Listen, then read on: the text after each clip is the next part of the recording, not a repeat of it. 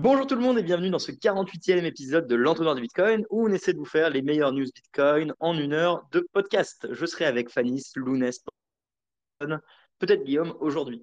Alors cette semaine, on avoue qu'il n'y a pas eu énormément de news, de news, donc on va être sur un sujet un peu plus libre. On va commencer par parler des ambassadeurs, donc le programme que Découvre Bitcoin a essayé de lancer pour fédérer un mouvement de meetup français. Euh, il y a eu le premier meetup la semaine dernière. Donc, je vais essayer de vous donner quelques chiffres que j'ai pu récolter et euh, dans la semaine, j'essaierai d'avoir plus de, data. Euh, on va parler également rapidement de PayPal qui s'est mis à changer ses normes de conditions d'utilisateur et qui permet de vous voler littéralement 2500 euros ou dollars si vous donnez de la mauvaise information sur les réseaux. On va essayer d'aborder ça un peu plus en détail. Et ensuite, ce sera des sujets beaucoup plus libres. Je sais que Fanny veut parler de, Lightning et de solutions un peu plus tech. Je laisserai expliquer euh, ces, ces, sujets. Et comme franchement, il n'y avait pas énormément de news, si vous avez des questions, surtout posez-les. Euh, on a fait un petit tweet pour demander l'avis à beaucoup de gens. Sachez que tout le débat thème écologique, euh, possible CBDC, donc interdiction de Bitcoin, a déjà été traité dans d'anciens entonnoirs, donc n'hésitez pas à aller euh, les réécouter. idem par rapport à la résistance à la censure de Bitcoin, on a déjà fait un épisode entier là-dessus, il s'appelle Spécial Censure. Donc n'hésitez pas non plus à l'écouter. Euh, donc voilà, je sais que c'est compliqué de suivre parce qu'on produit beaucoup, mais euh, sachez que sur entonnoirdebitcoin.space, vous aurez tous les replays avec des petits résumés euh, de chaque épisode. ça peut vous aider. sur ce, Lounès, tu veux que je commence avec un petit récap des ambassadeurs? Let's go.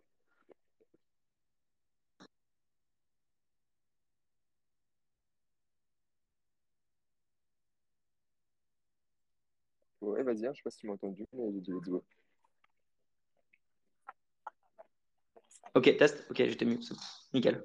Euh, bug de micro.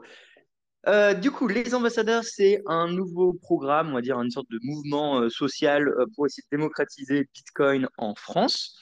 donc l'idée, c'est très simple. on s'est rendu compte qu'il y avait beaucoup de meet-up en Allemagne et qu'il y avait des personnes très qualifiées dans chaque ville pour aider les commerçants ou accompagner les débutants et qu'en France, on n'avait pas vraiment euh, une sorte de, logique à l'échelle nationale pour essayer de faire la même chose. Donc, j'ai lancé le programme, enfin, Découvre Bitcoin a lancé le programme des ambassadeurs.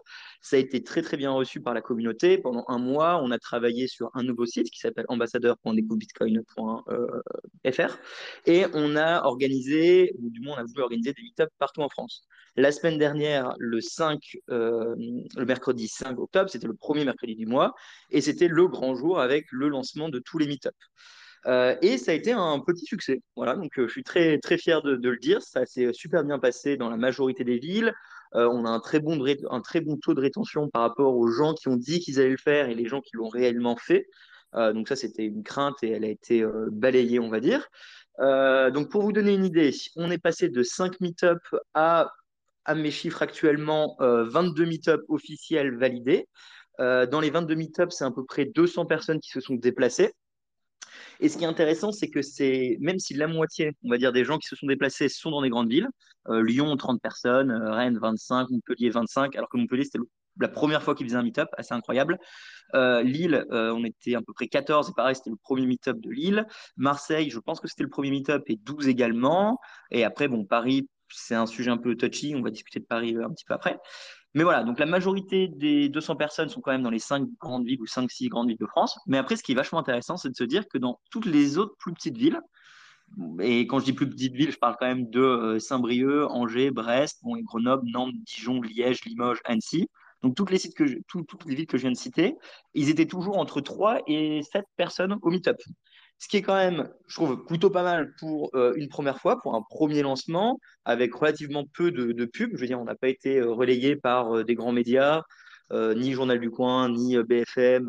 Enfin voilà, c'était vraiment bitcoin.fr et nous qui relions l'information, et vos, vos likes et vos partages. Donc merci beaucoup à vous, et merci bitcoin.fr. Mais donc, avoir autant de, de villes qui se lancent avec à chaque fois 5 personnes en moyenne, je trouve ça assez ouf. Les retours sont très positifs en règle générale. Les villes un peu trop petites, clairement, n'ont pas réussi à se dégager. Genre Armentières, c'est trop proche de l'île, donc il y a eu quasiment personne. Euh, voilà. Et après, euh, les gens sont généralement super excités par euh, l'idée des ambassadeurs. Ils veulent voir plus de flyers, plus de contenu. Donc, on va devoir pas mal bosser sur ça. Et en règle générale, franchement, ça a été très bien accepté de la communauté. Donc, je vous dis merci beaucoup. On a d'ailleurs euh, le Cercle du Coin qui euh, se propose d'aider et d'autres sociétés qui se proposent également d'aider pour euh, imprimer tous les flyers et je gère la distribution. Donc, comme il y avait un point compliqué niveau financement, si ça marchait bien, sachez qu'il y a déjà des sociétés ou des associations qui disent qu'ils sont prêts à aider. Rien d'officiel, mais c'est dans la bonne voie. les petits points négatifs ou plutôt les feedbacks, euh, on a quand même des villes qui n'ont pas du tout été lancées parce que euh, débat pas crypto. Donc Bordeaux ne s'est pas lancé ce mois-ci, mais il va se lancer le mois prochain, c'est sûr. Euh, Strasbourg, j'ai pas eu de retour, mais ils ont séparé en deux meet-up. Toulouse ne s'est pas lancé. Et bizarrement, il n'y a pas eu de meet-up à Biarritz. Alors, le fait qu'il n'y ait pas eu de meet-up à Biarritz, c'est un peu étrange à mes yeux, mais je pense que c'est simplement parce que c'est les seuls qui n'ont pas fait un télégramme. Et bah, c'est peut-être pas une bonne façon de voir les stats, mais si le seul, la seule ville où je pensais que c'était sûr n'a rien fait et qu'ils n'ont pas de télégramme et c'est la seule ville sans télégramme, moi je me dis qu'il y a peut-être quand même une corrélation. Et elle me paraît assez logique parce qu'en fait, dans toutes les petites villes qui ont réussi à accompagner euh, 3 à 5 personnes, comme je les ai citées, c'est toujours parce que le télégramme était là. Et le télégramme a permis euh, que les gens se rendent compte que même s'ils étaient 2-3, ils disaient T'inquiète pas, je suis en route, j'arrive. Et donc, ça s'est fait. Par contre, les villes qui n'avaient pas de Telegram et simplement un groupe Meetup euh, sur un site internet, bah, il y a beaucoup moins de communication entre, les gens et donc finalement, bah, euh, ça ne se fait pas, il y a moins d'engouement. Donc le Telegram, il y a des gens qui ont dit il ne faut pas utiliser Telegram, il faut utiliser Signal, par exemple Neuchâtel. En règle générale, je trouve que ça a été une belle, belle idée de prendre Telegram et clairement le modèle allemand marche bien. Donc on va rester sur un modèle Telegram, euh, sauf si vous arrivez à me persuader de faire autrement, mais chaque ville a fait ce qu'il veut, mais le Telegram, ça marche bien. Euh, et, voilà. Euh, par rapport à la suite, donc là, il va y avoir un petit questionnaire pour tous ceux qui avaient lancé leur ville, histoire qu'on ait plus de feedback et de data. Et euh, le prochain meetup, ça va toujours être le premier mercredi du mois. Si vous n'êtes pas content avec le premier, faites le jeudi, le premier jeudi du mois. Et on aura du contenu. Et on va travailler sur une sorte de trame, parce que c'est un feedback qui est revenu très souvent. En fait, les gens, ils aimeraient bien que dans les meetups, dans les présentations, il y ait vraiment un objectif à la fin. Donc, en mode une discussion suivie.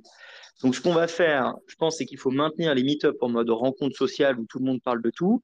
Par contre, proposer des présentations dans les villes. Et j'ai déjà quatre villes qui m'ont demandé si je pouvais venir parler et faire une présentation. Donc, ça, c'est également super.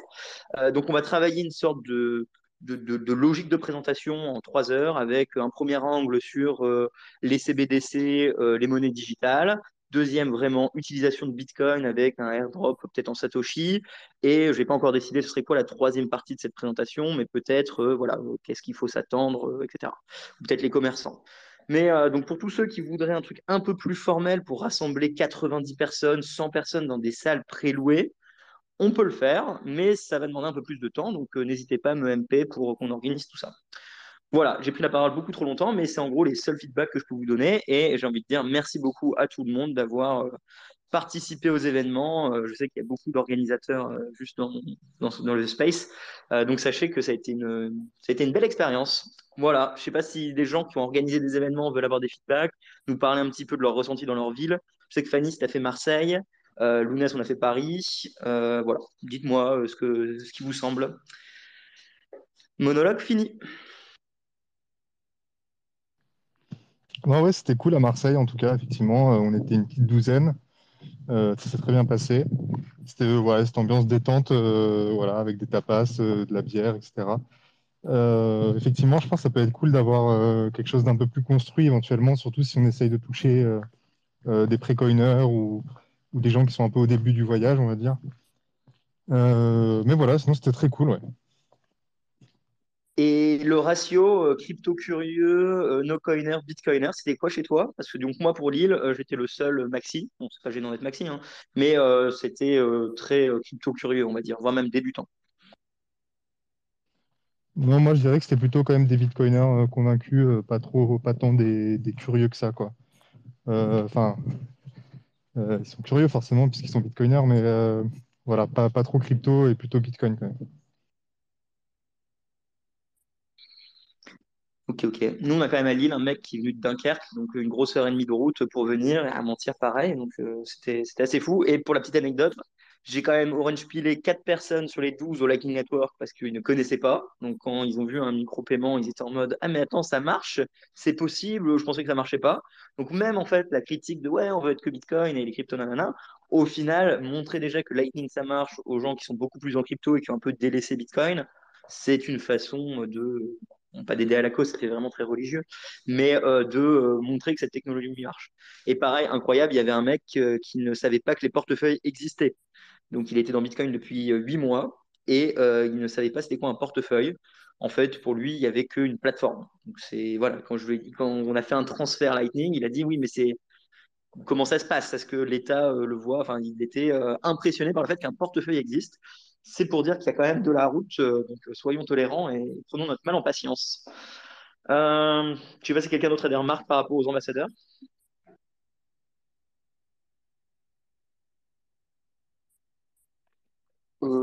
pas forcément, on n'était pas beaucoup à Sud Paris, mais je crois que c'est parce que il y a eu quelques petites, petites altercations. Oui, alors. C'était sympa. Alors pour Paris, du coup, on a divisé le meet-up historique qui était au, bar, euh, au soft bar, pour, les viewers qui sont euh, qui écoutent ça après. Du coup, au soft bar, il y a un meet-up parisien depuis 2013 euh, quelque chose comme ça. Il y a beaucoup de gens, sauf que ça parle énormément quand même trading et alcool. Et Paris étant une très grande ville, l'une des décisions qui, ont, a été prise de façon vraiment un peu random et organique et de tout le monde, c'était de simplement créer un meet-up full Bitcoin pour ceux qui le veulent. Euh, on n'essaie pas de voler le meet-up de Paris. Euh, notre groupe Telegram, je sais pas, je pense qu'il va y avoir 70 personnes. L'autre, il y en a 2000 euh, ou peut-être 20 000, je sais plus. voilà, c'est pas, on n'essaie pas de, de, hijack les meet-up crypto en place. Dans toutes les villes où il y a déjà ce genre de meet-up, nous, c'est ouvert pour tout le monde. J'ai pas je ne donne pas des bracelets découvre Bitcoin à l'entrée. personne ne limite l'accès donc voilà, comme je dis à Lille, c'était très Bitcoin crypto. Euh, ça a fait polémique, mais enfin voilà, je veux pas de drama au final, tout cela pour euh, discuter et apprendre. Donc à Paris, on a divisé en espérant que ça se passe bien et que euh, on ait fini cette petite guerre. Voilà, c'est mon, my two cents. Sorry pour le drama. Il n'y a que eux qui ont fait un drama. J'allais dire ça, le drama. Putain de radio. Peu importe, c'est histoire ancienne. Bon, bah, du coup, bah, voilà. Je pense que l'ambassadeur, euh, j'essaierai de pondre un article avec plus de, détails sur les chiffres et tout, mais en règle générale, ça s'est très bien passé. Donc, on continue euh, comme prévu. Plus rien à redire là-dessus.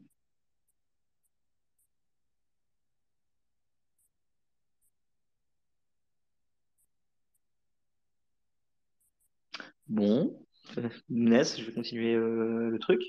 Euh, donc c'est sujet libre, hein, donc on n'a pas de deuxième sujet. Limite, on pourrait parler peut-être trois minutes. Qu'est-ce que vous pensez de PayPal? Euh, Je ne sais pas si Luna, c'est le temps de creuser un petit peu. Et qu'est-ce c'est quoi, ton point de vue? Euh, J'ai pas du tout regardé, mais je suis plutôt du de l'avis de dire qu'on s'en fout un peu parce que si Bitcoin existe, c'est bien pour se passer de solutions comme ça. Après, si vous avez des trucs à rajouter, Bon, euh, du coup, pour, pour, pour, les auditeurs, ce qui s'est passé, c'est que la PayPal a proposé une nouvelle condition générale d'utilisation qui leur donne l'autorisation en fait, d'aller piocher dans votre compte à hauteur de 2500 dollars si jamais vous, euh, vous diffusez de la fausse information sur Internet.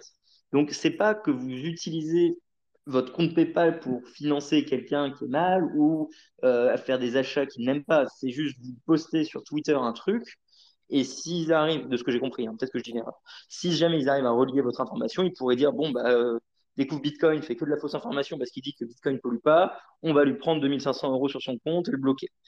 Euh, ce qui est assez fou, c'est voir du coup à quel point finalement la frontière entre juste compte bancaire et euh, connexion avec la liberté d'expression ou les autres GAFA est en train de, de rétrécir, rétrécir, rétrécir. Et ça fait euh, très peur. C'est, pour moi, ça me refait penser au problème des troqueurs canadiens. Et euh, encore une fois, bah, Lounès a raison. Ça, rappelle pourquoi est-ce qu'avoir son argent, c'est important. Donc, euh, pour l'instant, c'est le mois prochain que ça s'active, cette nouvelle réglementation PayPal. Non, non, ils, ont, ils ont fait machine arrière. Ils ont dit que c'était une erreur. Ah, ils ont déjà fait machine arrière en un jour? Ouais, ouais. Ah bah écoutez, euh, cet après-midi, je n'ai pas suivi ça. Bon, bah du coup. Euh, ouais, c'est ouais. Ouais, je confirme, j'ai vu, c'était. euh, Je pense qu'ils se sont pris euh, un contre-feu là, ils se sont dit oh là là. Ou alors il y avait un truc qui a fuité ou ils ont volontairement fait fuiter pour voir, pour prendre un peu la température. Je sais pas. On peut le voir de plusieurs manières. Ok, vous auriez pu me briefer avant, les gars, franchement. En plus, je l'ai écrit sur le groupe. Euh, bon, bah, du coup, ça ne va pas prendre euh, lieu euh, le 2, mais rien que le fait qu'ils disent que ça pourrait être possible et qu'ils mettent ça en idée, euh, faut que vous ayez peur et que vous réalisez que du coup, Bitcoin est important et qu'il ne faut pas garder trop dans ce genre de plateforme. Et si vous êtes sur des autres plateformes de réseaux sociaux et que vous écrivez des trucs, vous savez que le bon commandé morcel, vous considérez que c'est pas bien, n'hésitez pas à prendre deux identités. Je pense que j'ai le droit de le dire légalement, sinon euh, tant pis pour l'entonnoir. Mais euh, créez-vous des, pseudos en fait, hein, et ne reliez pas vos pseudos à votre identité. Et euh, comme ça, bon, bah, au moins, on ne sait pas que vous vous appelez Roxy découvre Bitcoin, euh, qui est le même nom que votre compte PayPal. Alors aujourd'hui, du coup, ça sert à rien ce que je dis, mais préparez dès aujourd'hui le fait que peut-être ça va continuer ce genre d'initiative très grave proposée par PayPal. Je sais pas si des gens veulent parler, sinon Fanny, tu peux aller avec tes sujets tech. Si, si, moi je voulais juste rajouter dans l'interview de Alexandre oh là, j'ai du mal à prononcer, Sachenko, euh, disait qu'il y, a fait, il y avait une sorte d'accoutumance. euh, en gros, cette nouvelle, euh, si tu devais sonder un peu la population, euh, à ton avis, est-ce qu'elle serait bien accueillie ou pas? Moi, je pense que la question, elle est vite répondue. Je pense que, enfin, là, on est en train de s'offusquer entre Bitcoin, mais euh, je pense que globalement, ce serait plutôt bien reçu, en fait, euh, dans, dans la, dans, dans la population. Tu le crois, parce que c'est Du coup, ça je- trouve. Ouais, à mon avis, tu es trop au fond du rabbit hole pour te rendre compte que, que, que, euh, y a, y a... globalement, les, les gens ils seraient peut-être plutôt pour si tu le, tu le vends bien. Quoi. Et, et j'ai une autre question. Est-ce qu'il y a encore des gens dans votre entourage qui utilisent PayPal?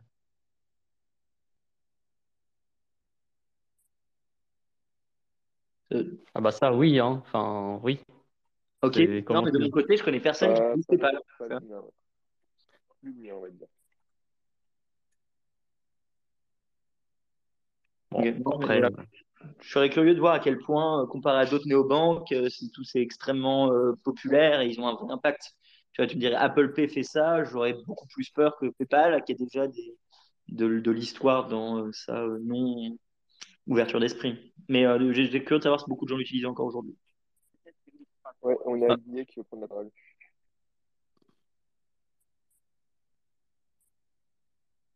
Radio, vas-y, tu peux te démuter en bas à gauche.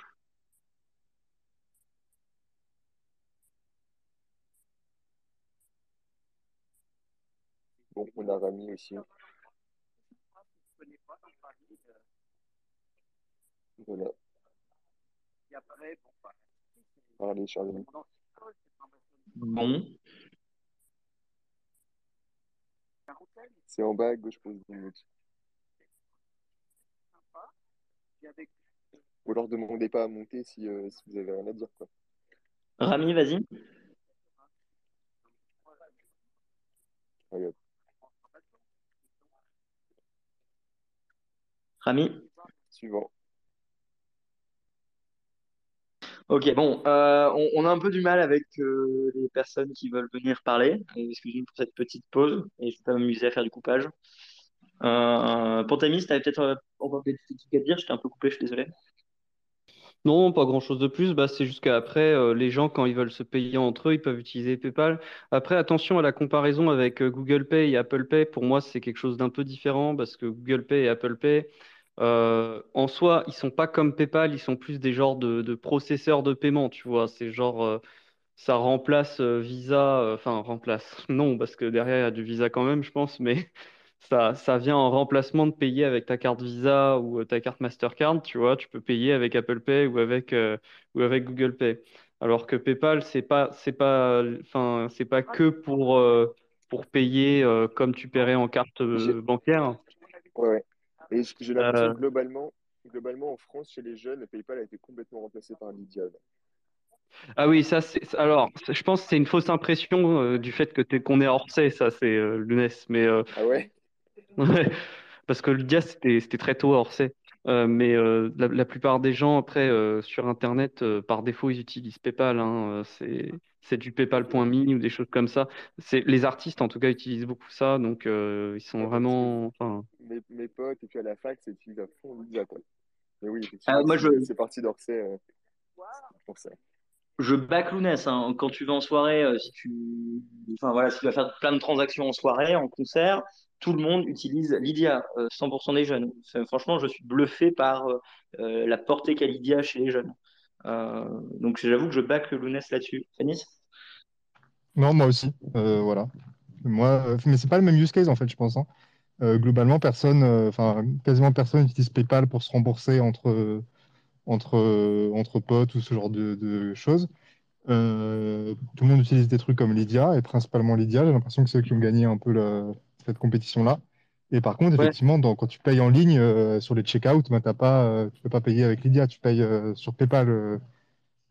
voilà. Voilà, c'est ça, parce qu'en fait, en fait, Lydia, il faut donner son numéro de téléphone quand même, alors que tu peux pas faire ça avec. Enfin, tu, enfin, les gens qui utilisent PayPal, c'est qu'ils veulent pas donner leur numéro de téléphone derrière. C'est donc c'est pour ça qu'effectivement, comme tu dis, le use case est différent. Mais en tout cas, sur Internet, les les, les, échanges se font principalement en PayPal hein, avec les personnes quand ils veulent des échanges sécurisés entre eux. En fait, euh, en fait c'est assez intéressant de. Est-ce qu'on m'entend bien déjà euh, Juste. Euh, ah bah ouais, t'as réussi à parler, ça y est. Ouais. Peut-être. Puis le moment où je démute, je suis plus audi... Enfin bref, c'est pas grave. J'étais plus intervenant. En, fait, non, PayPal, ça reste une bonne alternative pour pas mal de choses. Moi, dans mon entourage, c'est encore pas mal utilisé. je sais que c'est un ramp-up pas mal pour des personnes qui veulent faire pour des transactions pair à pair, en mode le bon coin, euh, ton, ton, coiffeur, euh, tu vois, des mecs qui font ça en mode en particulier ou qui se rendent service.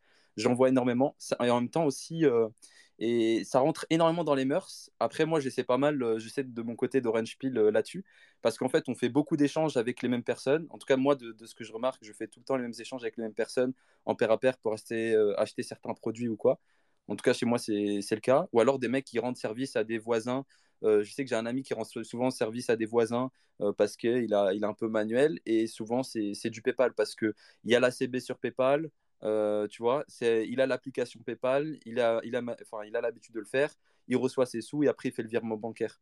Et du coup, c'est pour ça qu'en fait, il y a un joli ramp-up à faire sur le, le, parallèle en mode bah, passer par, par Lightning ou quoi, parce que c'est peut-être plus intéressant, parce que souvent, en fait, à un moment donné, et ça arrive à beaucoup de gens, moi j'ai beaucoup utilisé PayPal à une époque, en OKYC, etc., parce que quand j'étais plus jeune, je ne pouvais pas avoir de compte bancaire, euh, en tout cas, moi, c'était compliqué avec mes parents, etc. Et du coup, euh, je sais que moi, j'étais payé puisque j'avais des petites activités quand j'étais jeune. C'est rien d'illégal, hein, je précise. Mais je sais que j'utilisais énormément PayPal euh, là-dessus. C'était hyper pratique. Tu pouvais acheter des trucs avec, etc. Mais aujourd'hui, si tu me donnes l'alternative, en fait, le truc, c'est qu'à un moment donné, quand tu fais beaucoup de transactions, même si c'est à des petits montants, même si c'est avec des petits montants, à un moment donné, tu arrives à un plafond et on te bloque tes sous, on te demande un KYC. Euh, on te demande, euh, on te pose des questions, etc. Et c'est super compliqué. Il faut que tu appelles un, numéro en Irlande et tout. Donc en fait, et ces personnes-là qui font face à ce genre de, de problème, à ce genre de blocage, il y a aussi en fait un levier où là tu leur dis bah les gars pourquoi vous passez pas par, euh, Bitcoin? C'est vrai que Lydia prend, prend pas mal de hype là-dessus mais en tout cas, moi, de ce que je vois de mon entourage, je, suis très entouré par, par le côté PayPal. Et des fois, ça n'a pas de sens en fait de continuer par, par du PayPal parce qu'ils se font bloquer leurs fonds. Ou alors, des fois, il y a des frais qui sont aberrants. Moi, je sais, par exemple, il y a un pote, de temps en temps, faisait beaucoup d'échanges. Il est en Suisse et les frais étaient aberrants, par exemple. Encore à la limite, entre pair à pair, quand c'est en France, c'est OK. Mais dès que tu veux faire euh, sur du PayPal, les frais de change, le, frais de change, il est abusé il n'est pas du tout représentatif et, euh, et, des fois on te bloque pour que dalle. Et je sais que par exemple, exemple tout bête, hein, il y avait un, jour j'ai envoyé des fonds à un ami, enfin, ouais, non, il devait m'envoyer des fonds, ça a été bloqué auprès du, du litige support, je l'ai reçu alors que la transaction datait de 2017, je l'ai reçu cinq ans plus tard. Donc, euh, c'est des arguments aussi à avancer pour les personnes qui utilisent régulièrement euh, PayPal en tout cas. Super, ok, cool témoignage. Alors moi j'ai une question par rapport à ça. Donc je vois les jeunes qui utilisent Lydia comme si nous on utilisait Lightning. Clairement, ils s'envoient constamment des je te rembourse la soirée, vas-y, on split la note, je paye en carte bleue, tout le monde lui envoie un Lydia instantanément, ça marche bien. Mais ils n'ont jamais de grosses balances sur leur Lydia. C'est toujours du cash qui bouge. Euh, euh, PayPal, moi je le vois comme vous, c'est en mode tu payes quelqu'un. Ma question c'est est-ce que du coup ces gens-là ont une grosse balance qui, qui dort chez PayPal? Euh, pourquoi je dis ça? Parce que du coup, dans leur tentative, c'était en mode on peut bloquer jusqu'à 2500, nanana. Mais est-ce que les gens l'utilisent comme un compte bancaire à laisser des 10 000, 20 000 ou, ou est-ce que finalement il y a très peu d'argent sur PayPal et ils l'utilisent avec leur carte bleue pour faire les paiements? Je ne sais pas si c'est clair ce que, ce que je veux dire. Bah, pour moi, globalement, c'est des étudiants qui utilisent Lydia et les étudiants, ils sont pas 10 000 à laisser ça un compte PayPal. Ouais, ok. Moi, Mais, c'est plutôt des, mais tu vois, moi, je vois vraiment pas PayPal comme un compte bancaire. Je vois comme un- une solution de paiement. Oui, pour pour moi aussi, parce qu'en fait, tu peux mettre ta carte bleue et puis payer directement comme ça. Quoi. Ouais, ouais, non, c'est vraiment un, du stockage euh, temporaire. Comment ils l'utilisent. Euh, je sais que par exemple, j'ai des potes qui sont aussi, euh, tu sais, ils sont graphic designers ou quoi. Et bon, ils vont pas créer une boîte parce que euh, ils gagnent euh, 200 euros par mois. Enfin, c'est bizarre. Donc, ils le font pas. Donc, ils utilisent PayPal. C'est un lien, c'est facile à envoyer. Tu peux même envoyer un code, etc. Et c'est comme ça qu'ils l'utilisent, euh, en tout cas, euh, beaucoup. En échange pair à pair, en tout cas. Et souvent, des fois, il y a des personnes, c'est des commandes régulières. Par exemple, des petits youtubeurs, des petits streamers. euh, souvent, c'est ce qui arrive. euh, ils, payent, euh, ils payent tout le temps. Enfin, tout le temps, en fait. Ouais, c'est c'est 99% des cas. Ils ne vont pas faire de virement. Ils, envoient un petit, un petit PayPal, 50 balles. Je t'ai fait une icône, je t'ai fait ta miniature YouTube et des trucs comme ça. Et c'est toutes, toutes ces mini-transactions se font, mais, mais à une grande échelle. C'est juste, en fait, bah, la majorité silencieuse, c'est des gens qui parlent pas, qu'on voit pas, parce que on a du mal à s'imaginer. Nous, quand on pense PayPal, on pense directement, bah, moi, je vais commander mon truc sur Amazon, mais on se rend pas compte de, toutes ces. euh, parce que c'est peut-être aussi un domaine euh, que les gens ne, ne se rendent pas compte. Il y a énormément, énormément de graphic designers ou d'artistes en général qui se font payer euh, par PayPal. Et c'est utilisé vraiment pour, du stockage, comme tu l'as dit, hein, c'est pas, pas des gros montants, c'est jamais des gros montants. Au pire des cas, genre j'ai vendu un gros truc sur le bon coin, euh, je sais pas, une carte graphique ou un écran. Bon, moi, c'est 200 balles, après, tu te les vires sur le compte bancaire. Ah, ok, non, ça me rassure. Enfin, ça me rassure. On n'a pas assez de data et on est que c'est pélo à parler sur un chat pour euh, savoir si c'est vraiment la réalité du marché. Mais qu'il n'y ait pas euh, beaucoup de personnes qui tiennent toute leur thune euh, chez PayPal, sachant que bon, sur votre livret de banque, c'est pas plus sécurisé que PayPal. hein. Désolé de faire la, la mauvaise foi, mais bon, réalistiquement, ça disparaîtra aussi si un jour l'État le décide.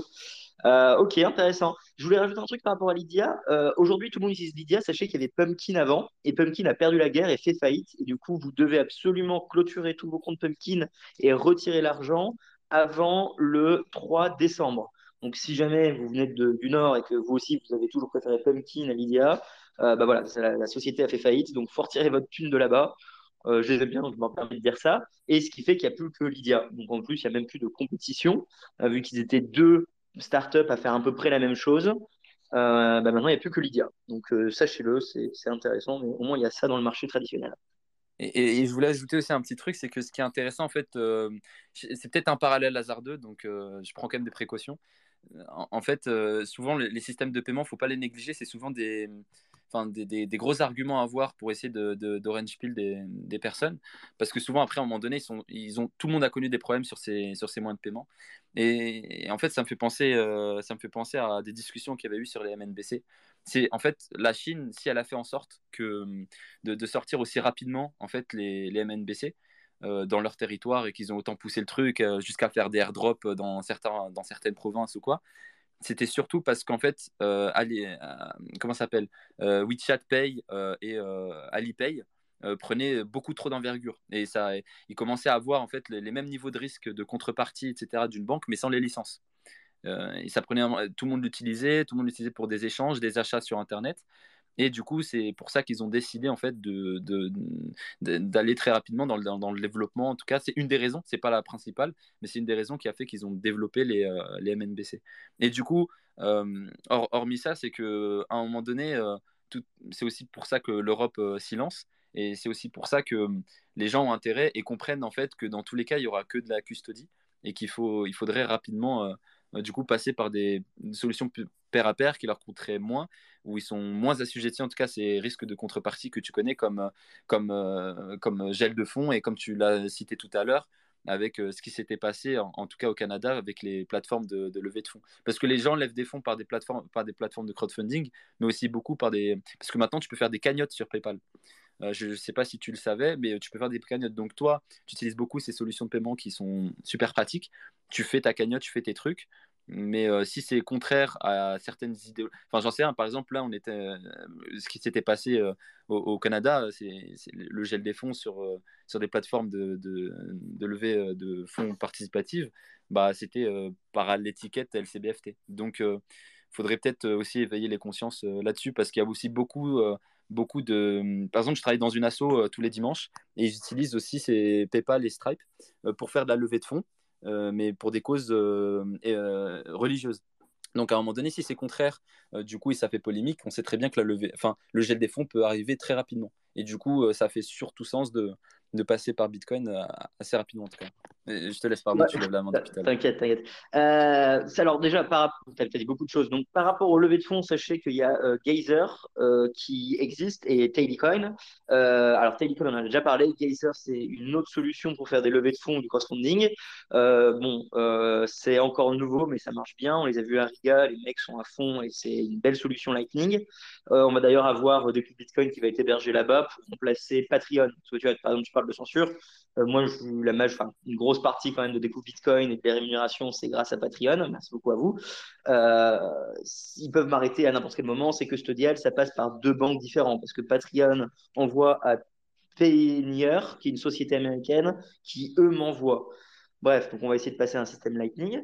Euh, je voulais changer un petit peu le thème du sujet et parler UX Lightning, mais c'est par rapport à ce que tu disais.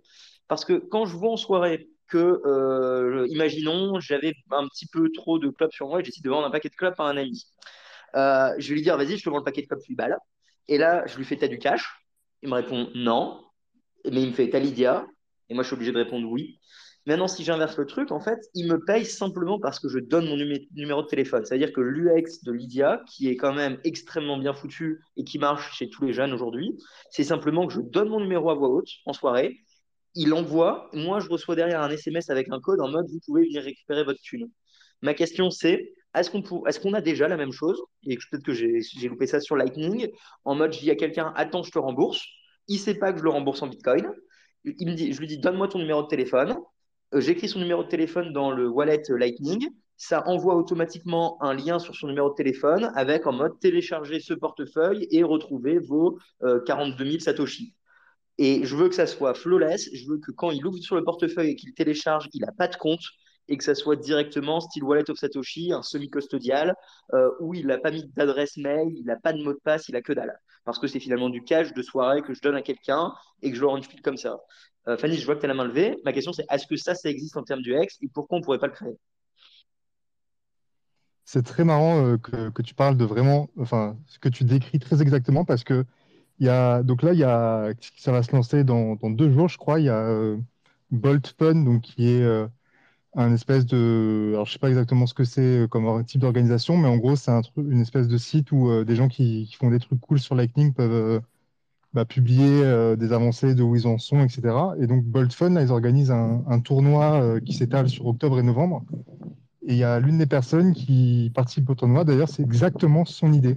En gros, le but, c'est de pouvoir euh, Orange Peel des no-coiners euh, facilement, mais le gros problème, c'est que ben, euh, si tu es dans un bar et que tu dis au mec, ben, vas-y, sors ton wallet, enfin, sors ton téléphone, télécharge Blue Wallet ou je sais pas quelle application, je te l'envoie, etc. En plus, le mec, il y a une chance sur deux pour qu'il oublie, il sache pas comment le, y accéder plus tard, et donc finalement, c'est des coins qui sont perdus. Et donc là, l'idée, c'est exactement ce que tu décris, c'est-à-dire que c'est, je vais sur un site internet, je dépose des fonds dessus, je mets le numéro du mec, et lui, il va pouvoir les récupérer ensuite en accédant au site internet, en mettant son numéro de téléphone. Ça sert juste euh, pour euh, bah, vérifier que c'est bien lui, quoi, euh, avec de la double authentification par SMS, par exemple. Et, il peut récupérer les fonds. Et l'autre truc cool, c'est que si jamais il les récupère pas au bout de, je sais pas, six mois, bah, ils sont renvoyés à, la personne qu'ils avaient déposé initialement. Et donc, ça permet d'éviter ce problème des, fonds qui sont burn bah, quand on envoie à quelqu'un et qu'il passe à autre chose et que finalement, il n'est pas convaincu. Et donc, ça n'existe pas encore, mais euh, clairement, il n'y a aucun obstacle technique. Et il y a quelqu'un même qui est, euh, d'ailleurs, je crois qu'il est en recherche de coéquipiers pour participer au, tournoi si quelqu'un est chaud. Euh, mais voilà, il y a quelqu'un qui a eu exactement cette idée pour un use case légèrement différent, mais qui est quand même assez semblable. Ah, super intéressant. Tu nous donneras le lien que je rajoute dans la description et dans la newsletter et un peu partout. À moins que c'est sur ta newsletter à toi, Camille? C'est sur, euh, sur l'article du jour qui récapitule un peu les news Lightning. Et, d'ailleurs, par rapport à ce que tu disais, là, moi j'étais en soirée ce week-end et il y avait euh, les personnes qui organisaient la soirée qui avaient avancé euh, les fonds euh, pour la salle, euh, un peu de bouffe, etc. Et du coup, ils avaient créé une cagnotte euh, en, carton, là, euh, en- genre une urne, euh, pour que les gens puissent déposer des sous. Et au bout d'un moment dans la soirée, il y avait marqué au feutre euh, sur la cagnotte, ben, Lydia, deux points, et un numéro de téléphone. Et je me suis fait la réflexion, ben, en fait, euh, l'UX de Lightning, elle est déjà bien meilleure que ça. Tu n'as pas besoin de filer ton numéro de téléphone, tu mets un, un QR code ou tu mets une adresse Lightning et tu peux récupérer des fonds. euh. les mecs, ils ont juste à scanner le machin avec leur téléphone et c'est bon, quoi. Donc, euh, voilà, j'avais pensé à ça aussi. Alors attention, parce que là, limite, j'ai envie de te dire, euh, je vois pas en quoi c'est plus simple que de simplement écrire ton numéro de téléphone. Alors je comprends que nous, on se dit numéro de téléphone égale importe chose de notre vie privée, on veut pas le dévoiler, mais pour le commun des mortels, c'est devenu tellement habituel de donner son numéro de téléphone absolument partout que c'est plus du tout une barrière pour quiconque sauf nous. Donc en fait, je pense que c'est très compliqué de faire moins simple qu'un numéro de téléphone. Si tu mets autre chose qu'un numéro de téléphone, 99% des gens vont se dire, Ouh là là, je scanne un truc, je sais pas c'est quoi que je scanne, j'utilise quelle application pour envoyer? Un numéro de téléphone, ils savent qu'ils vont sur Lydia ou leur truc, ils envoient sur ce numéro de téléphone. J'ai du mal à voir comment battre l'expérience utilisateur d'un numéro de téléphone pour tous les potes de mes frères qui euh, ne réfléchissent pas euh, beaucoup sur les enjeux de vie privée. Un mail, non? Pour moi, c'est Euh, pas ah, plus oui. compliqué, ouais. Voilà. Un mail et donc une, une Lightning adresse qui est exactement le même format qu'un mail. Euh, pour moi, c'est aussi simple qu'un numéro de téléphone. Après, Ah, la différence, c'est que le, le mail, c'est un vrai mail, quoi. Parce que, le- en fait, en PayPal, c'est ce que tu envoies, c'est un mail à la place du numéro de téléphone. Tu donnes une adresse mail, sauf que c'est une vraie adresse mail. Donc après, tu peux créer une adresse mail de spam pour ça. Mais euh, en soi, c'est soit le numéro de téléphone, soit l'adresse mail. Donc de toute façon, tu donnes un identifiant, quoi.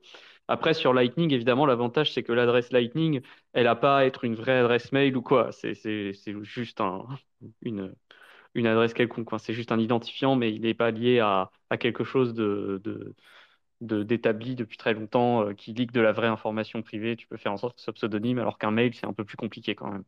Voilà. Euh, après, moi... Allô? Ouais, vous m'entendez Ah. Allô, vous m'entendez? Oui, vas-y. Ouais. Euh, a- après, est-ce que tu décris euh, bon, Moi, je connais pas spécialement Lydia. Euh, j'ai l'impression quand même que c'est vraiment centré pour un, un type de, de population. Euh, alors, ça a l'air d'être cool, mais euh, peut-être pas en voir l'alpha et l'oméga de l'UX en fait. Je sais pas. Enfin, il y a peut-être d'autres UX euh, qui seraient intéressantes. Euh, là, tu vois, ça apparemment, si tu envoies un lien en SMS, machin. Euh, bah moi, je reçois ça, j'ai pas envie de cliquer dessus, tu vois.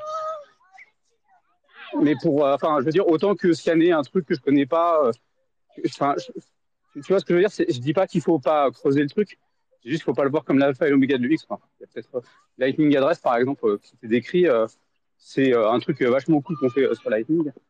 C'est peut-être pas l'alpha et l'oméga non plus, mais bon, tu, vois, c'est ça qu'il faut, un petit peu balancer, enfin, modérer en fait le propos sur euh, là-dessus, quoi.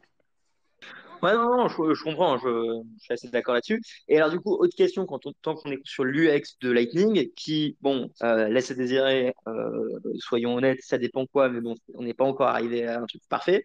Qu'est-ce que vous pensez des QR codes? Est-ce que c'est quelque chose où on s'est habitué et donc on les tolère et on s'est auto-convaincu en tant que communauté que c'est bien? Ou est-ce que c'est vraiment bien? Parce que quand j'explique aux gens qu'on fonctionne avec des QR codes, il y, en a vraiment qui, me prennent pour des fous, tu vois, alors que le sans contact, ça marche. Je suis assez curieux d'avoir vos avis si vous pensez que ça va rester ou pas.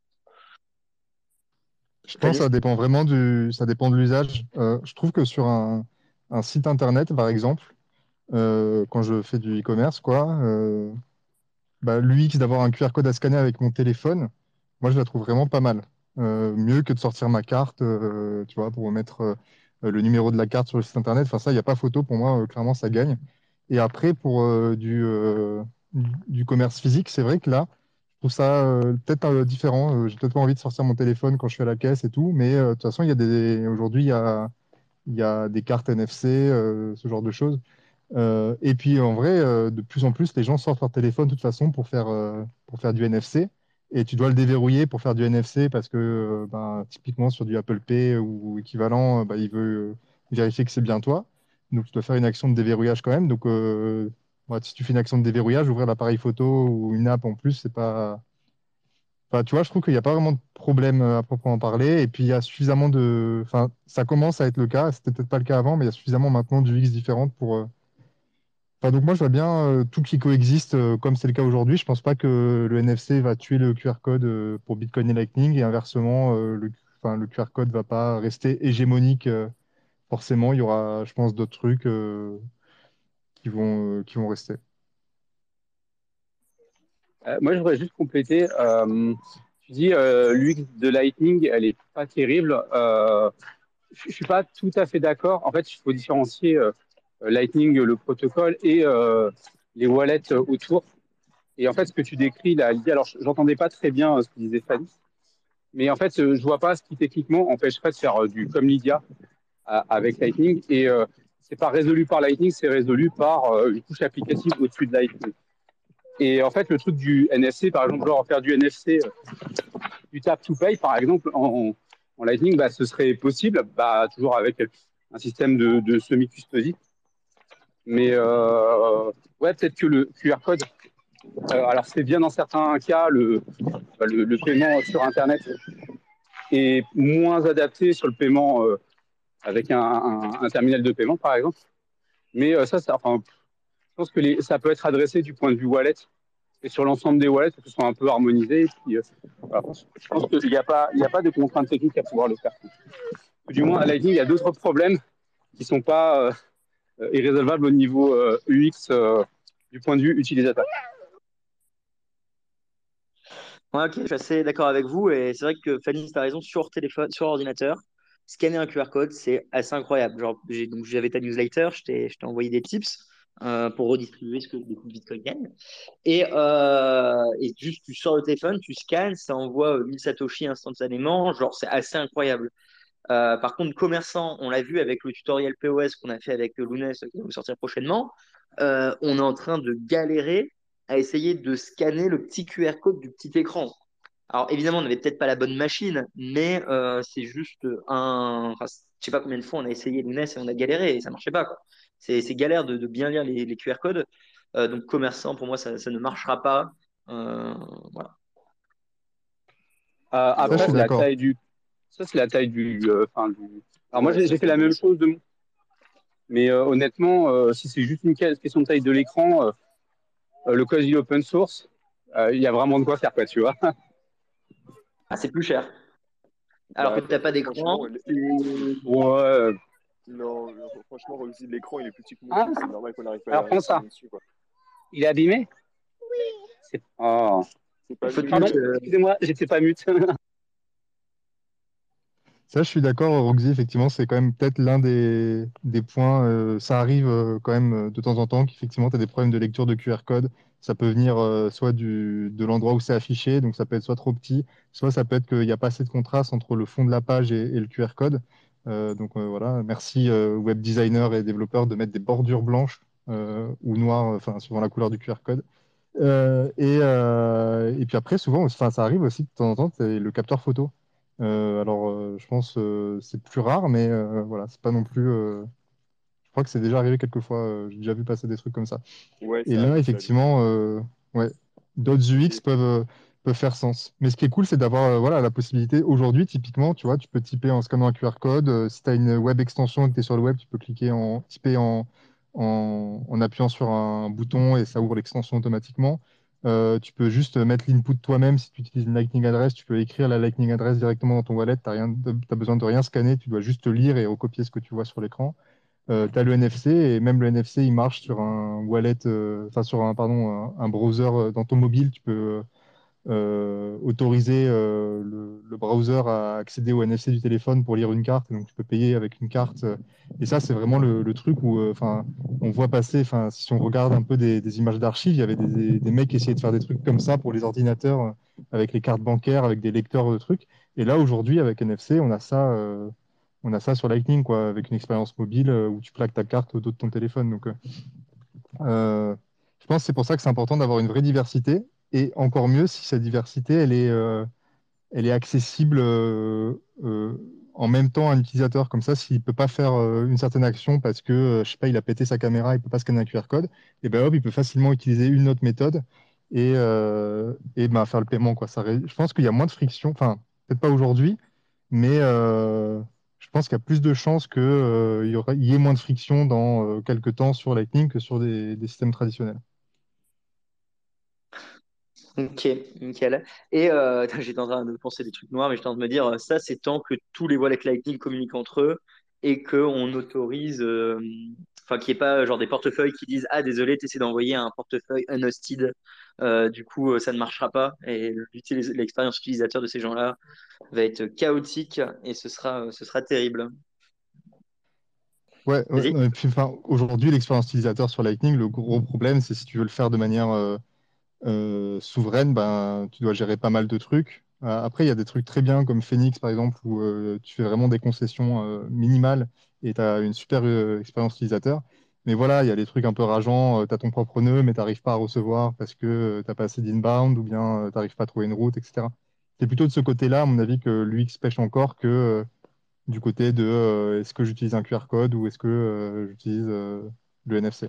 Oui, je le voyais plus en mode euh, interdiction de la juridiction, enfin des règlements, et en mode du coup, d'un coup, euh, enfin une société française qui avait un portefeuille Lightning dit tu n'as plus le droit d'envoyer un autre portefeuille Lightning qui n'est pas euh, autorisé. Tu vois, plus bah, pas le protocole, vraiment la régulation qui se met au-dessus et qui détruit l'UX complètement. Euh, pour nous, ce serait pas gênant parce qu'on utiliserait tous les mêmes systèmes, mais pour les personnes qui rentrent par ces grosses sociétés qui font du marketing, qui font du custodial en compliance, euh, j'imagine un futur dans longtemps. On va devoir passer un paquet de trucs éducationnels pour expliquer qu'en fait, la solution qu'ils ont utilisée, c'est de la merde et qu'ils doivent euh, passer de notre côté. Enfin, voilà, vous imaginez bien mes scénarios de guerre que j'imagine. Bitcoin is hope. C'est même pas euh, un futur très lointain. Hein. BitPay, c'est ce qu'ils font. Quand tu veux payer sur un site qui utilise BitPay, BitPay comme processeur de paiement, bah, il faut de KYC. Euh, il y avait BottlePay qui faisait ça, enfin ils font toujours d'ailleurs je pense, mais je n'ai pas utilisé depuis un certain temps, euh, où en gros euh, quand tu essayes d'envoyer via Lightning depuis l'application sur, bah, sur ton nœud par exemple, ou je sais pas trop comment ils détectent, mais de temps en temps quand tu essayes de payer, ils te disent ben non, il faut que vous, on pense que c'est votre nœud, il faut que vous signiez une transaction pour démontrer que c'est votre nœud. Et donc, mais ça ne fait pas par exemple sur des stores en ligne, donc je sais pas quelles heuristiques ils utilisent pour déterminer que c'est ton nœud ou pas. Mais, mais donc en fait, c'est déjà le cas aujourd'hui. Et euh, effectivement, tu as raison, c'est un truc euh, euh, à prendre en compte et, à combattre impérativement. John? Ouais, c'est sûr que si vous voulez la super UX à la Lydia, il y a forcément des contreparties et être moins souverain parce que bah, y a une couche applicative derrière et cette couche applicative, bah, elle peut vous poignarder dans le dos. Mais c'est aussi pour ça que euh, moi, je trouve beaucoup des solutions euh, comme LNBits, euh, pas pour l'utilisateur final, mais parce qu'en fait, elle permet en fait, de faire des, des, applications beaucoup plus accessibles qui améliorent honnêtement l'UX et qu'en fait, elle puisse être hostée par des mecs un peu, un peu nerd, un peu comme moi, tu vois.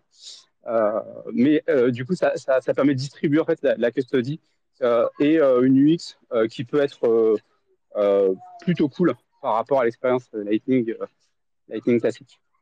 Donc, ouais, c'est une des raisons. je me dis qu'en fait, ces ponts-là, en fait, sont plutôt cool et à explorer, même si LNBit comme ça, ça paraît un peu austère. Le but, c'est pas forcément que l'utilisateur l'utilise directement, mais qu'on puisse build des applications autour.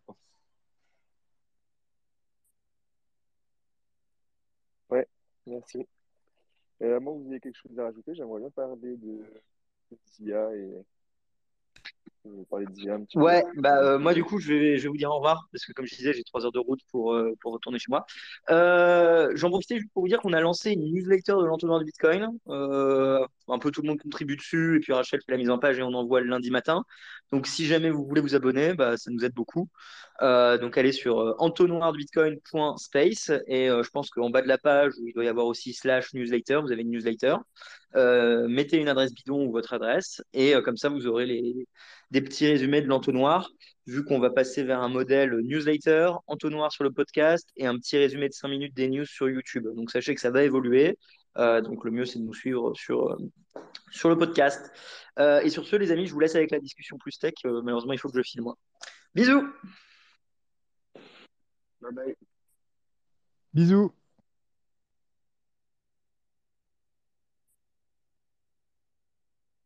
Ouais, du coup, je disais, euh, on a appris aujourd'hui qu'un qu'un bitcoiner iranien avait été arrêté avec euh, toutes les vagues de contestation qu'il y a eu ces dernières euh, Iran.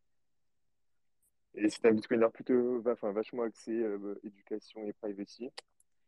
Et du coup, euh, je trouvais important de, le signaler ici qu'on en discute un petit peu entre nous, si. Carrément. Si, j'ai bien compris, euh, ça fait, il a été arrêté il y a, il y a deux semaines, quelque chose comme ça, non? Et pas relâché, alors que les gens avec qui il avait été, enfin, il avait été arrêté en même temps que pas mal de gens et, et les autres gens tous été relâchés, c'est ça? Ouais, ouais, c'est ça que j'ai compris. Apparemment, ils ont été arr- arrêtés en même temps que pas mal de gens, bah, du coup, pendant les manifestations euh, qu'il y a eu euh, il y a, il y a deux, trois semaines, il y a une vingtaine de jours. Et euh, tous les autres ont été relâchés, sauf que lui, lui apparemment non. Et puis son compte Twitter vient de se faire bannir il y a, il y a deux jours ou même, même aujourd'hui, je crois. Non, il, son compte Twitter s'est fait bannir il y a trois, quatre jours. Et puis il me semble que c'est ses proches ou des, amis sur Twitter qui ont dit qu'il était encore arrêté.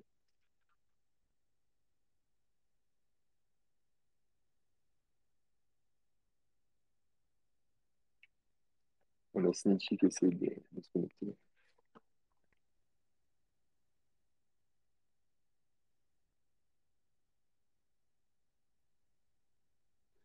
Ouais, c'est quand même vachement dur d'en parler parce qu'on a eu la news il n'y a pas longtemps, que c'est pas très bien la personne. Euh, moi, j'ai cru voir qu'il avait été relâché, je suis pas tout à fait sûr, donc euh, c'est encore un peu tout. Par contre, elle, pour la petite histoire, euh, c'est Laurent euh, MT qui nous en avait parlé. Euh, à l'époque de la Lightning Torch, euh, en fait, depuis il est, en, Iran et en fait il, la réclamait et personne ne voulait lui, lui donner parce que peut-être qu'il était en Iran. En tout cas, moi, ce que, ce que j'ai compris là, c'est que apparemment, c'est ses proches hein, qui ont coupé son compte pour des problèmes de sécurité plus que de. Mais c'est vrai que c'est un sujet et je crois qu'il y a une torche qui a été re- re- relevée pour, euh, pour ça, je crois. Ok, d'accord, merci de la précision. Ouais, du coup, c'était juste pour faire un rappel que, que la menace des États est, est vraiment présente, quoi. Et encore, nous, on a plus de chance en France que, que dans d'autres pays. Un peu moins enclin au changement, on va dire.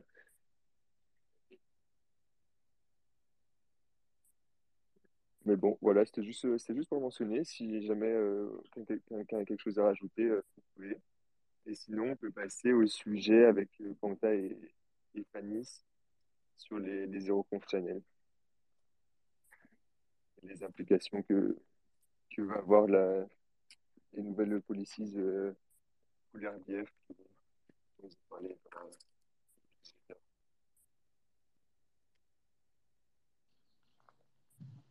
Yes. Bah, euh, peut-être je vais présenter rapidement parce qu'en vrai, moi, j'ai pas un avis très tranché et du coup, je voulais en parler justement pour avoir l'avis d'autres personnes qui sont euh, un peu plus euh, vifs que moi.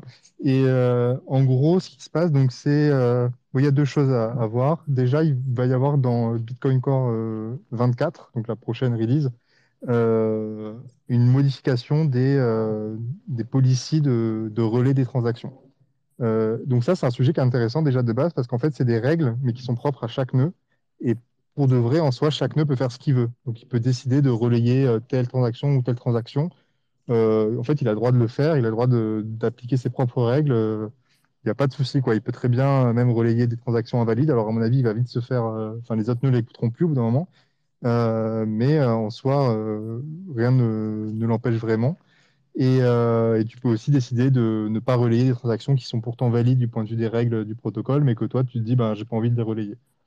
Euh, et donc, c'est et donc là, ce que change la, mise à jour, c'est juste que ça ajoute une, une option dans, dans la configuration euh, qui est euh, d'activer euh, Replace by Fee par défaut. Donc, sur toutes les transactions. Donc, Replace by Fee, c'est la possibilité de, quand je fais une transaction, tant qu'elle est encore dans le même pool et qu'elle n'a pas été minée, je peux la remplacer par une autre transaction qui dépense le même input, mais avec des frais plus élevés. et les mineurs vont accepter cette nouvelle transaction avec les frais plus élevés et donc euh, la miner celle-ci plutôt que l'autre. Actuellement, c'est fait en signalant activement qu'on a envie de, que cette transaction puisse être remplacée. Donc, on, a un, bit qui est dédié et qui permet de, de, le signaler sur la transaction initiale. Et l'idée de cette modification, c'est d'ajouter l'option de, ben, sur mon nœud, remplacer, euh, même si euh, le, la transaction initiale ne signale pas activement qu'elle est OK pour être remplacée. Et donc, ce, cette nouvelle fonctionnalité, elle est par défaut euh, désactivée. Quoi. Donc, c'est quelque chose opt-in. Il faut modifier la configuration pour mettre true sur ce paramètre-là plutôt que false. Et donc, ce que ça veut dire, c'est que le comportement par défaut de Bitcoin Core, il ne va, pas va pas changer avec cette mise à jour. Ça, ça restera pareil. Mais c'est plus facile, du coup, pour des gens qui voudraient euh, bah, accepter les transactions de remplacement par défaut, qu'elles signalent ou non euh, que qu'elles sont prévues pour être remplacées potentiellement, bah, d'accepter les remplacements. Mais ce qui, encore une fois, est quelque chose que n'importe qui peut faire. Et d'ailleurs, une autre implémentation de Bitcoin Core, euh, actuellement, a déjà ce, ce, remplacement sur toutes les transactions. donc, donc, ça montre qu'en fait, c'est vraiment voilà, un changement dans la facilité d'accès à ce type de paramètres, mais c'est tout. Et euh, de l'autre côté, il y a ce qu'on appelle les zero conf channels. Donc en gros, c'est des... c'est ce qu'utilise par exemple Phoenix, Breeze ou Moon. Et c'est ce qui permet à ce type de wallet-là d'avoir une UX qui est très proche des wallets custodiaux, mais tout en restant non custodiaux. Et l'astuce, c'est qu'en gros, quand vous envoyez de l'argent pour euh, la première fois sur Phoenix, par exemple, donc vous envoyez des sous euh, on-chain ou via Lightning, et Phoenix va vous ouvrir un canal entre euh, leur gros nœud à eux et euh, votre nœud sur votre téléphone. Et, euh, pour, et en gros, ils récupèrent les sous que vous recevez et ils vont ouvrir un canal avec ben, d'autres sous pour de vrai, mais pour le même montant que ce qui est reçu. Et ils vont le faire directement dès que les sous sont reçus, même si la transaction n'est pas confirmée. Donc ça, c'est pour pouvoir avoir une UX potable. Et ce que ça veut dire, c'est que ben, quelqu'un pourrait très bien abuser un peu ce système-là et donc faire une transaction pour déposer des fonds sur Phoenix ça ouvre un canal, récupérer les sous qui sont dans le canal et les envoyer ailleurs, et ensuite annuler la première transaction. Et du coup, en fait, vous avez volé les sous à, A5 en l'occurrence. Euh, euh, et, donc, il y, y a Dario euh, qui travaille chez Moon qui a envoyé un mail, il y a peut-être c'était hier, je ne sais plus, sur la, la, la, liste, la mailing list des devs Bitcoin pour dire que ben il trouvait que c'était qu'il fallait pas euh, avoir, ajouter cette feature dans, Bitcoin euh, version 24, là, qu'il fallait attendre un peu plus, parce que justement, euh, actuellement déjà, c'est pas forcément sans risque pour les, les wallets d'accepter les zéro conf, mais là, avec cette nouvelle feature, ce serait d'après lui vraiment, ça changerait beaucoup le, le risque associé, et du coup, ils ont besoin de temps pour pouvoir retravailler comment est-ce qu'ils gèrent tout ça. Donc c'est un peu ça le sujet. Et, moi, mon avis, c'est que euh, ben déjà, il y a pas mal de gens, enfin, il y a des gens qui trouvent que les zéro compte channel, il ne faudrait pas en faire. Moi, je ne suis pas d'accord. Je trouve que c'est vachement bien parce que ça permet justement d'avoir du non custodial euh, euh, pour les utilisateurs, mais avec une bonne, une bonne expérience utilisateur, justement. Mais l'inconvénient, c'est qu'effectivement, ça fait peser un risque sur les, sur les, services qui gèrent ces wallets-là. Et, mais je ne pense pas que cette mise à jour-là en elle-même augmente beaucoup le risque. Juste, elle ajoute un peu de de d'incertitude sur euh, ben, euh, quelle est la proportion du réseau qui va accepter maintenant euh, des transactions, enfin qui va accepter de remplacer les transactions même si elles ne signalent pas activement qu'elles sont qu'elles peuvent être remplacées. Voilà le topo. Je ne sais pas si c'est très clair. J'ai une question là sur l'attaque que tu décris. Enfin, je suis d'accord qu'il ne faudrait pas mettre les RBF, full RBF partout parce que pour moi, c'est n'est pas approprié. Mais bon, sur l'attaque que tu décris, tu dis que une personne pourrait déposer des fonds en Lightning sur Phoenix via un, canal en zéro conf et essayer d'annuler la transaction d'A5. donc, comment il ferait pour annuler cette transaction, parce que finalement c'est A5 qui pourrait l'annuler, la transaction plutôt.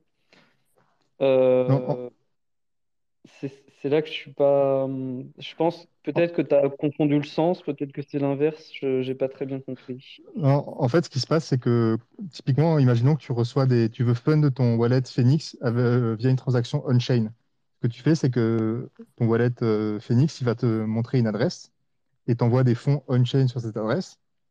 et pouf, tu as un nouveau channel. En fait, ce que fait A5, c'est qu'ils voient qu'il y a une transaction pour eux de, je sais pas moi, 0,1 BTC qui est arrivé dans le même pool, et ils vont directement t'ouvrir un canal Pas, de pas quand 0,1 tu, BTC. pas Ok, d'accord. Ah ouais? Du coup, tu dois attendre? C'est quoi le X? ils- euh, quand tu, quand tu fondes en on-chain, ils attendent que la confirmation passe, après ils t'ouvrent le, le. Et en attendant, sous ta balance, tu vois un petit plus 500 000, un truc comme ça, le temps que ça soit confirmé. Ok. Et le, le Jamais, channel 0, ouais. le channel 0 conf, ils se font quand tu veux recevoir un paiement Lightning et que tu n'as pas assez d'inbound, eux, ils t'en ouvrent un, tu vois. Voilà, c'est ça que je pensais. Mm. Parce que sinon, enfin, en fait, enfin, sur les, les zéro conf Lightning, euh, moi, je pense que c'est euh, que c'est important d'en avoir parce que ça a vraiment des, des, des features euh, assez intéressantes, en fait, notamment lorsque euh, l'ouverture se fait en poussant de l'argent de, de l'autre côté. Euh, c'est-à-dire que là, tu vois, dans la situation qu'on décrivait quand A5, ils ouvrent un canal vers toi dans lequel ils vont pousser des fonds que tu as reçus via Lightning, mais que tu n'avais pas la capacité de recevoir avant s'ils n'avaient pas ouvert le canal à zéro conf, euh, ils, vont pousser les fonds. Et en fait, celui qui fait confiance dans l'histoire, c'est toi, parce que à 5, ils ont ouvert un canal vers toi, ils ont poussé des fonds et ils pourraient décider d'annuler la chose, tu vois. Mais euh, donc tu fais confiance à A5 sur ce moment-là. Euh, mais en fait, derrière, si tu fais pas confiance à A5 à ce niveau-là, il te suffit de jouer sur la répartition des fonds dans le canal, c'est-à-dire tu dépenses complètement effectivement les fonds dans le canal qui viennent d'ouvrir. Et en fait, euh, même s'ils décidaient de fermer le canal, bah, en fait, ils y auraient perdu de l'argent. Donc au niveau des, des incentives, les, les, can- les, les channels Zero Trust, euh, c'est très intéressant sur tout ce qu'on appelle finalement les turbo channels, c'est-à-dire les, les, can- les canaux de paiement dans les, vers les, enfin, les canaux de paiement où dès la, dès la, première, euh, dès que le canal est créé, la première commitment transaction envoie de l'argent euh, à la contrepartie dès le départ parce qu'il y avait euh, de l'argent qui a été payé. Je sais par exemple que Bitrefill, il faisait ça au début, mais c'était le prix était juste euh, complètement, enfin, c'était, c'était beaucoup, beaucoup trop cher, mais tu pouvais acheter un canal à Bitrefill qui était équilibré 50-50. Donc c'est Bitrefill qui ouvrait le canal vers toi et il poussait la moitié de la valeur de la capacité, il poussait la moitié dans ton sens. Et du coup, effectivement, tu les payais on-chain pour que pour qu'ils te fassent ça et plus des frais. Mais du coup, euh, voilà, les, canaux, euh, les turbo channels comme ça, euh, c'est intéressant de les considérer comme valides euh, dès le début s'ils poussent de l'argent à la contrepartie. Parce que, en fait, il y a, au niveau des incitations, il y a, y y a vraiment une, y a vraiment un- une incitation à ne pas double dépenser la, la, funding transaction du Turbo Channel. Je sais pas si je suis clair, mais euh, c'est pour ça que c'est quand même très, très intéressant d'avoir des, des, des canaux zéro conf, surtout dans une configuration comme euh, celle de- d'A5, où on fait confiance, euh, où l'utilisateur fait confiance de toute façon à A5 donc A5 peut se permettre de faire ouvrir des, des, des, canaux zéro trust, enfin zéro conf, zéro conf avec de la trust sans, sans problème, quoi. Mais la petite question derrière, c'est que, ok, tu peux estimer que c'est du semi-custodial quand tu fais ça, euh, parce qu'en fait, à partir du moment où il n'y a pas encore la confirmation, tu fais confiance au fait qu'ils vont créer le channel pour toi. Mais le fait que tu rajoutes, euh, tu, fasses comme le système de Bitrefill en achetant du coup euh, des channels rebalancés de base à 50-50, euh, est-ce qu'il n'y a, pas des... enfin, a pas un système de confiance qui est déjà établi ou il y a un moyen de le faire de façon trustless? Parce que cette étape-là, enfin, tu sais, l'étape préliminaire de base, euh, quand, quand tu le fais, euh, c'est-à-dire de, de vouloir, euh, bah, tu fais confiance au fait qu'ils vont créer ce channel-là pour toi. Est-ce que c'est pas pareil quand tu vas acheter le, channel? Ou alors, euh, question noob, hein, parce que est-ce que tu peux aujourd'hui acheter un, canal de façon trustless, euh, vraiment? Si, si tu, si tu mélanges les, les, deux façons de faire. Bah, c'est un, un peu compliqué parce que c'est pas vraiment custodial et, tant que c'est pas confirmé, c'est pas non plus complètement non custodial. L'idée, c'est de dire qu'il y a une grosse punition potentielle à celui qui ouvre un channel en mode turbo channel, c'est-à-dire qui t'envoie des fonds. Au moment de l'ouverture du canal, il y a des fonds qui sont poussés de ton côté. Et en gros, l'idée, c'est de dire, si on est dans ce genre de configuration-là, les fonds qui sont dans le channel, euh, mais poussés vers toi par celui qui a ouvert le canal, euh, tu peux considérer que tu les as pleinement en ta possession, même si c'est pas confirmé. Euh, Maintenant, euh, si l'autre décide de fermer le canal, de double dépenser la transaction du canal sans que tu puisses y, y voir quoi que ce soit, il faut. il- En fait, c'est au moment où tu vas demander à envoyer un paiement via ce canal que la personne qui, a ouvert ce, ce, ce canal zéro confirmation peut y perdre. Parce que si elle te dit oui, oui, je t'ai envoyé de l'argent de ton côté et que toi tu dis ok, bah vas-y, euh, euh, transfère-moi cet argent euh, vers telle personne dès le début, tu vois, et ben si jamais elle cherche à double dépenser son, son canal, elle va y perdre de l'argent. Enfin, le, le custodien, euh, le pseudo-custodien qu'il est pendant le temps de, confirmation, va y perdre de l'argent. Je veux dire par là qu'il y a un gros risque pour lui en fait. Donc c'est- je suis d'accord pour dire qu'il y a, de la confiance un petit peu, mais c'est pas non plus du custodien en fait. C'est un truc un peu entre les deux, quoi. C'est temporaire, mais en même temps, même si c'est temporaire, euh, le, le custodien n'a pas tous les pouvoirs sur les fonds, euh, parce que sinon, globalement, globalement, le custodien, il peut te dire, bah non, je refuse de, router euh, des, des paiements tant que, tant que le canal n'est pas confirmé, mais dans ce cas-là, ça veut juste dire qu'on n'utilise pas le, le zéro conf channel, en fait. Donc à partir de là. C'est celui qui fait, celui qui fait, qui donne de la confiance, enfin celui qui doit avoir confiance, c'est surtout le custodien finalement. C'est celui qui va ouvrir le canal euh, en zéro conf et qui pousse les fonds dans le sens de, qui pousse une partie des fonds de l'autre côté, qui du coup fait confiance en, en lui-même pour ne pas double dépenser la transaction. Enfin, tu vois, pour, c'est pour ça que je dis qu'au niveau des incitations, le truc est bien fichu, quoi. Je, je sais pas si je suis clair. Non, c'est clair, effectivement. Mais euh, moi, j'ai l'impression que, en fait, peut-être que du coup, ce, problème s'applique pas vraiment, par exemple, à Phoenix, par rapport à ce que tu disais, euh, Lounès, que, que j'avais, que j'ignorais, qu'ils attendent quand même une confirmation. Mais peut-être que ça s'applique plutôt à, Moon, qui, qui a un fonctionnement peut-être un peu plus bizarre. Euh, Je crois qu'ils font des submarine swaps, en fait, euh, entre euh, on-chain et, Lightning, euh, un peu en permanence. Et, et où effectivement, ils ont l'air de dire que euh, ben, ça augmente significativement leur risque euh, à eux, que les utilisateurs euh, double dépensent leurs transactions euh, de dépôt, quoi. Euh, plutôt que, effectivement, c'est j'ai l'impression que ouais, possible. l'utilisateur est plutôt protégé, ouais, quand même.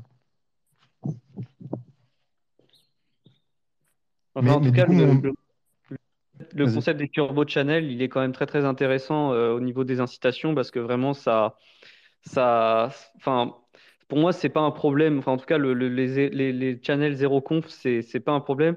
La confiance, elle vient surtout au moment, euh, enfin, c'est entre opérateurs de routage où là, euh, là vraiment, on, on se fait pas confiance sur le fait de pas de pas de pas annuler ces canaux que là c'est c'est pas possible. C'est-à-dire que si moi en tant qu'opérateur de routage, je tolère que euh, la liquidité que j'ai la liquidité que j'ai reçue euh, d'une personne en zéro conf, euh, j'accepte qu'il puisse pousser des transactions euh, et que moi j'en forward depuis un canal qui n'est pas encore confirmé. Là, par contre, je fais confiance, mais c'est au niveau des opérateurs de routage du coup que cette confiance elle se fait.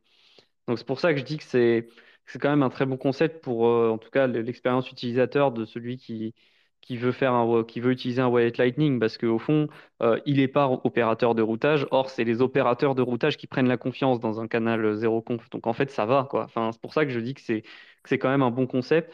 Après le je sais pas exactement pourquoi dans Bitcoin Core euh, ils veulent mettre du full RBF mais il me semble que ça ne sera pas du full RBF complet. Il y a, il y quand même l'histoire des on a quand même l'histoire des, de gérer tout ce qui est les, le CPFP pour, pour les protocoles euh, de, deuxième couche, euh, que c'est beaucoup plus pour adresser ce type de problème, c'est-à-dire tolérer. C'était bien, les conditions sont vachement particulières. Euh, Je me rappelle d'un truc où il fallait qu'en gros, tu as maximum un descendant, il faut signaler une version de transaction. Enfin, je sais pas si je suis. Mais il y a des, histoires de versions qui seront ajoutées pour dire oui, je veux bien qu'on puisse remplacer par les frais cette transaction, euh, mais elle pourra être remplacée uniquement par une transaction de cette version-là, euh, et il ne peut pas y avoir plus que tant de transactions de cette version qui sont des descendants de telle transaction. Enfin, il y a toute une histoire d'éviter ce qu'ils appellent le fee sniping de, dans, dans Lightning, et c'était beaucoup plus lié à ça pour moi, l'histoire de, de remettre des, du, du RBF, enfin de changer la politique RBF dans Bitcoin Core. Donc je je sais pas après euh, je peut-être qu'après par Euh, contre effectivement ça pose des problèmes à, Euh, à ceux qui font des, des comment wallets. t'as regardé un petit, un petit peu ce que j'ai partagé dans. Alors, t'en penses quoi? Pour l'instant, c'est c'est des trucs genre euh, qui sont, qui sont moins chers, qui sont dans les critères qu'on voulait. Enfin, il y a tout, tu vois. Après, ouais, j'ai- mec, j'espère trop. Mec, les- t'as vu? Rami, Rami, on t'entend, Rami. Mute. Euh, si, en vrai. T'as fait quoi comme critère, wesh? Rami. Je l'ai enlevé dans le bon. Yes, merci. Euh, par rapport à ça, le, truc, euh, effectivement, c'est de ce que j'ai compris, le fait de remettre full RBF, c'est pour prévenir un certain type d'attaque. Ou en gros, si tu fais une transaction euh, multipartite et que avec genre avec des inputs de plusieurs personnes et que l'un des participants diffuse un double spend de cette transaction, donc avec, avec son input dedans, et que dans cette transaction de double spend, euh, double spend, pardon, euh, là, il signale pas pour, euh, pour RBF, et que cette transaction-là, elle atteint le, bah, une majorité du réseau avant la transaction à plusieurs, bah, ça bloque la, la transaction à plusieurs. Enfin, c'était une histoire comme ça. Alors, c'est plus très frais dans ma tête, c'était il y a quelques temps déjà, mais c'était pour, en gros, c'était ce type d'attaque-là. Et c'est pour ça qu'ils veulent mettre un espèce de full RBF où tu as raison complètement. Il y a quand même, euh, en gros, le, seul vrai différence, c'est que tu n'as pas besoin de signaler euh, explicitement euh, que, c'est OK de remplacer, mais tu as plein de conditions à respecter sur une transaction pour qu'elle soit remplaçable. Enfin, la, transaction de remplacement doit, doit respecter plein de conditions. Ouais, ok, d'accord. Et ils appellent ça du full RBF au sens où, enfin, ils appellent ça du full RBF, mais c'est pas vraiment ça. On est d'accord. C'est pas juste un critère sur les frais, quoi. C'est plein de critères en fait. Le- la version dont on parle, il me semble. Euh, alors attends, je regarde. De toute façon, j'avais écrit Mais un sinon, truc, sinon, j'ai compris le principe, effectivement. euh, mais c'est, bizarre que quand il y a plusieurs parties qui interagissent ensemble, que tu puisses avoir des transactions qui soient RBF et d'autres pas, tu vois. C'est ça qui me surprend un petit peu parce que quelque part, s'il y a des transactions multiparties. Ah oui, mais oui, d'accord. Non, non, mais ça peut être, ça dépend de quels inputs sont utilisés. Ok, je vois. Très bien. Oui, ok. Très bien. Oui, c'est effectivement. Et, donc, euh, il y a des conditions du type, euh, si tu as fait une transaction euh, qui, de, de telle version, alors tu peux pas avoir d'autres transactions qui double dépensent en RBF qui sont pas de la même version. Et si, si c'est la même version, il y a des conditions qui font qu'effectivement, tu peux pas, vas pas relayer des transactions qui seraient des, des parents ou des ancêtres euh, ou des, des, des, enf- des transactions euh, euh, enfants selon des critères, oui, très très compliqués. mais je, oui. Bon, bref, c'est un, un sujet qui, qui, qui est, un peu, faut, je pense qu'il faut, faut, faut bien lire pour, pour être sûr de ce qu'on affirme, mais c'est un sujet qui est intéressant. Je pense que les, les, les politiques de, les, les politiques de, de diffusion, de relais comme ça, des transactions de, de, des, full nodes, c'est quelque chose qu'on voit, enfin, on, on, on se rend pas compte de l'importance que ça a, mais c'est, c'est quelque chose qui est un petit peu derrière et, et en même temps, c'est, c'est quelque chose qui est, sur lequel on est très libre, donc ça peut être aussi un choix des, des utilisateurs et ça concerne pas que les, que les RBF, mais même les, même par exemple les, les frais qu'on autorise sur le réseau ou des choses de ce type-là. Donc c'est, c'est un sujet qui est, très, euh, en tout cas, c'est un sujet sur lequel l'utilisateur a beaucoup de pouvoir et, on en discute assez rarement. Voilà. Ouais, exactement. Moi, je trouve ça vachement cool comme sujet, justement pour ça, parce que euh, on n'en parle pas beaucoup. C'est extrêmement puissant. Et en plus, vraiment, euh, les, gens qui font tourner un œil, ils peuvent faire à peu près ce qu'ils veulent. Et tu n'as aucun moyen de savoir exactement quelle est la policy de tel ou tel nœud. Et c'est pour ça que, enfin, je trouve typiquement, si tu acceptes par exemple une zéro conf, en fait, je trouve ça super complexe de- d'essayer de déterminer. euh, euh, ben, quel sera le comportement global du réseau. Parce qu'en fait, euh, bon, bah, aujourd'hui, peut-être qu'il semblerait quand même que la plupart des gens font tourner Bitcoin Core et donc c'est la plupart des nœuds ont opt-in RBF qui est, qui est activé. Mais en fait, t'en sais rien pour de vrai. Ça se trouve, il y a des gens qui font tourner des versions un peu custom. Il y a des gens qui font tourner bah, notre client complètement, etc. Et, et c'est franchement super chaotique. Et, et du coup, c'est frappant que bah, à, partir de cet ensemble un peu chaotique de règles, eh ben, globalement, ça marche quand même bien et, et, et tout ça, quoi, et qu'on arrive à une espèce de cohérence un peu commune quand même. Après, moi, concrètement, je considère que, euh, je considère que globalement, la seule politique dont, euh, qu'on peut garantir, c'est que toutes les transactions vont finir par euh, se diffuser dans le réseau. Moi, j'avais déjà envoyé une transaction euh, sans faire le, RBF, sans signaler RBF dessus. Euh, et puis j'avais mis un frais très très faible c'était une consolidation, des choses de ce type-là. Et puis pour je sais plus quelle raison, j'avais envie de l'annuler, mais genre je l'ai annulé. C'était une période où les frais étaient très élevés pendant pendant les week-ends ou enfin pendant toute la semaine. Et genre, quelques jours plus tard, elle était toujours pas passée. Et j'avais décidé de l'annuler pour je sais plus quelle raison. Je crois que là, j'étais pas sûr que l'adresse de réception soit une des miennes ou un truc comme ça. Enfin bon, bref. Et euh, je l'ai annulé, je l'ai annulé, alors qu'elle signalait pas RBF. C'est-à-dire, donc j'ai refait, j'ai pris le, le, le, full node, j'ai reconstruit une transaction. Je lui ai pas laissé le temps de retrouver qu'il y avait déjà une transaction euh, qui dépensait les inputs que j'ai dépensés. Et après, j'ai broadcasté plusieurs fois de suite la transaction euh, qui double dépense, alors que pourtant, RBF n'était pas signalé. Ça faisait plusieurs jours que c'était dans les, dans les full nodes de, plein de personnes. Et pourtant, ça a quand même réussi, cette transaction qui double dépense, j'avais mis un peu plus de frais dessus, ça a quand même réussi à atteindre un mineur qu'il a quand même miné parce qu'elle avait des frais plus élevés, donc pour des raisons plus d'incitation économique que de RBF ou quoi. Donc, en soi, la, seule politique, euh, enfin, tu vois, il y a toujours, c'est pour ça que c'est quelque chose de, très risqué. Ça reste quand même un sujet qui est très compliqué parce que vraiment, la, seule chose dont on peut être sûr, c'est que si une transaction paye plus de frais mais double dépense une autre, il y a plus de chances qu'un, un mineur, s'il la reçoit, il va la miner avant les autres. Il semblerait que les mineurs, quand même, ils se mettent en mode euh, full RBF par défaut, quoi, parce que bah, ils veulent tirer le maximum de revenus. Donc, euh, c'est vrai que ça, ça, marche quand même parce que ça limite bien, mais euh, il y a des cas où on y arrive quand même à, à, faire annuler ces transactions, euh, même si elles ne signalaient pas RBF et tout. C'est enfin, c'est un sujet qui est très. de toute façon, c'est un sujet qui est très compliqué parce qu'effectivement, il faudrait connaître un peu l'état du réseau et c'est quand même. C'est quand même très compliqué. C'est un peu comme aussi, enfin ça après c'est rigolo, mais par exemple, on arrive à faire en sorte que les transactions euh, qui ne payent pas de frais de transaction aux mineurs, euh, elles n'arrivent pas à atteindre les mineurs de manière générale. Maintenant, si on, je pense que si on fait un gros effort, euh, il y a peut-être moyen de, faire passer, mais c'est généralement, il n'y a pas beaucoup de nœuds qui acceptent les transactions qui payent moins de 1 Satoshi par byte, par exemple. Donc, c'est ça qui fait qu'on paye tous minimum 1 Satoshi par byte, d'ailleurs. Enfin, tout ça pour dire que euh, c'est un, sujet qui est très complexe et qui n'est pas souvent mis sur la table, alors que pourtant, euh, on a tous, euh, on peut tous décider individuellement ce qu'on veut sur les règles de, relais de transaction, et que effectivement, c'est, c'est, pour l'instant, je dirais que c'est presque trop simple, quoi. Je pense que les gens ne sont pas vraiment saisis du pouvoir qu'ils ont sur, sur la politique de relais de transaction. Euh, après, ça reste un sujet qui, est, un peu, qui demande un peu d'expertise, donc c'est normal. Mais euh, il y, a plein de choses sur lesquelles on pourrait, euh, on pourrait jouer. Je pense par exemple au frais minimum que tu dois payer pour faire passer ta transaction.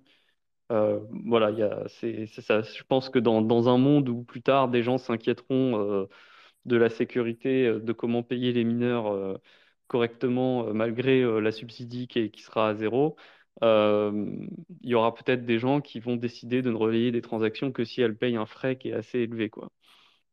Donc euh, peut-être plus élevé ou moins élevé en valeur nominale, mais bon, bah, c'est des, choses sur lesquelles on, a vraiment le pouvoir en tant qu'individu euh, sur la totalité du réseau, quoi. Voire même, tu pourrais imaginer créer des règles qui n'existent pas vraiment aujourd'hui. aujourd'hui, minimum, ton frais minimum pour relayer une transaction, il est fixe tu pourrais implémenter une règle qui fait que ça, devient un truc variable et que du coup, tu veux que le mec il paye au moins, je sais pas, 1% pour relayer sa transaction sur le réseau. Euh, ce genre de truc-là, ouais. Ouais, totalement. C'est, on pourrait imaginer. Alors après, euh, le pourcentage, tu pourrais le faire que sur la, que sur la somme totale. Tu pourrais pas savoir euh, combien il veut. Enfin, tu peux pas décomposer en input et en, enfin, tu peux pas décomposer en output puisque tu peux pas déterminer qui est qui, laquelle paye. Mais effectivement, tu pourrais imaginer que euh, tu mets un frais sur le pourcentage en volume euh, de ce que tu fais circuler en transaction euh, en Bitcoin. C'est totalement possible. puis tu peux avoir un truc à la. Enfin, de toute façon, quand il y a déjà un truc un peu, un peu à la Ethereum, entre guillemets, où quand il y a beaucoup de transactions, le frais minimum pour être relayé augmente automatiquement.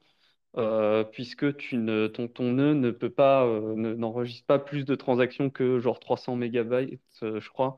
Et donc, du coup, bah, il va, il va virer toutes les transactions qui n'ont pas le frais assez élevé et il va commencer à dire, moi, je ne relais plus les transactions qui font euh, moins de 3 satoshi par byte euh, parce que ça ne rentre pas dans ma même pool ou des choses de ce type-là. Enfin, voilà. Donc, euh, c'est, c'est quelque chose qui est, c'est, c'est assez, marrant et c'est quelque chose dont on parle pas beaucoup, mais c'est vraiment le pouvoir de l'utilisateur sur la layer 0. Il est assez, il est assez important et assez sous-estimé, je pense. Donc, et on est aussi dans un cas où, où on a un peu le même sujet des fois dans des trucs de privacy. On est sur la tyrannie du choix par défaut. C'est-à-dire que le choix, c'est quand même important que les développeurs discutent de ces politiques de RBF parce que le choix par défaut, ça va être celui qui va être adapté, adopté par le plus de gens. Donc, euh, même si tu décides d'être un dissident et d'accepter des règles plus larges ou plus restrictives, in fine, ça ne va pas changer grand-chose si tout le monde a, pris, a gardé le choix par défaut, on va dire.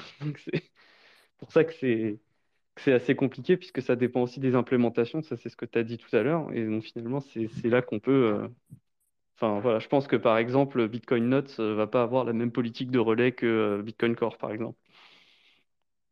Vu comment, vu comment Luc est opinioned. voilà.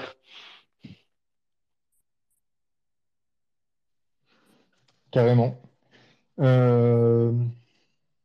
C'est super intéressant en tout cas ce sujet. Euh, je pense que ouais, faudra peut-être qu'on en fasse un peut-être un, space cake euh, Ça pourrait, ouais, ça pourrait. Mm. Il y a de quoi faire en tout cas. Je pense qu'on va peut-être euh, essayer de wrap up parce qu'il est, il est 7h30 déjà. Ah, et puis Lounès en plus me dit que lui, il n'entend plus rien. Donc je pense qu'on va. De toute façon, s'il essaie de se reconnecter pour revenir, il y a peut-être que ça va couper parce que c'est le seul hot. Donc peut-être qu'on va. Euh, attends, je vais accepter l'invitation à Coast. Ouais, ok. Euh, je vais faire la outro euh, de YouTuber. ben merci, merci à tout le monde d'être venu. voilà, ce dimanche à 18h. si vous écoutez la rediffusion, sachez que vous pouvez venir participer avec nous directement en live sur Twitter le dimanche soir à 18h pour poser vos questions, faire vos remarques, etc. Comme vous avez pu entendre certains prendre la parole au cours du space. Euh, merci à tous euh, voilà, d'être venus ce soir. Si vous écoutez la rediff, n'oubliez pas de vous abonner, n'oubliez pas le pouce bleu. Et on se voit euh, dimanche prochain à 18h. Merci encore. Gros bisous. Salut.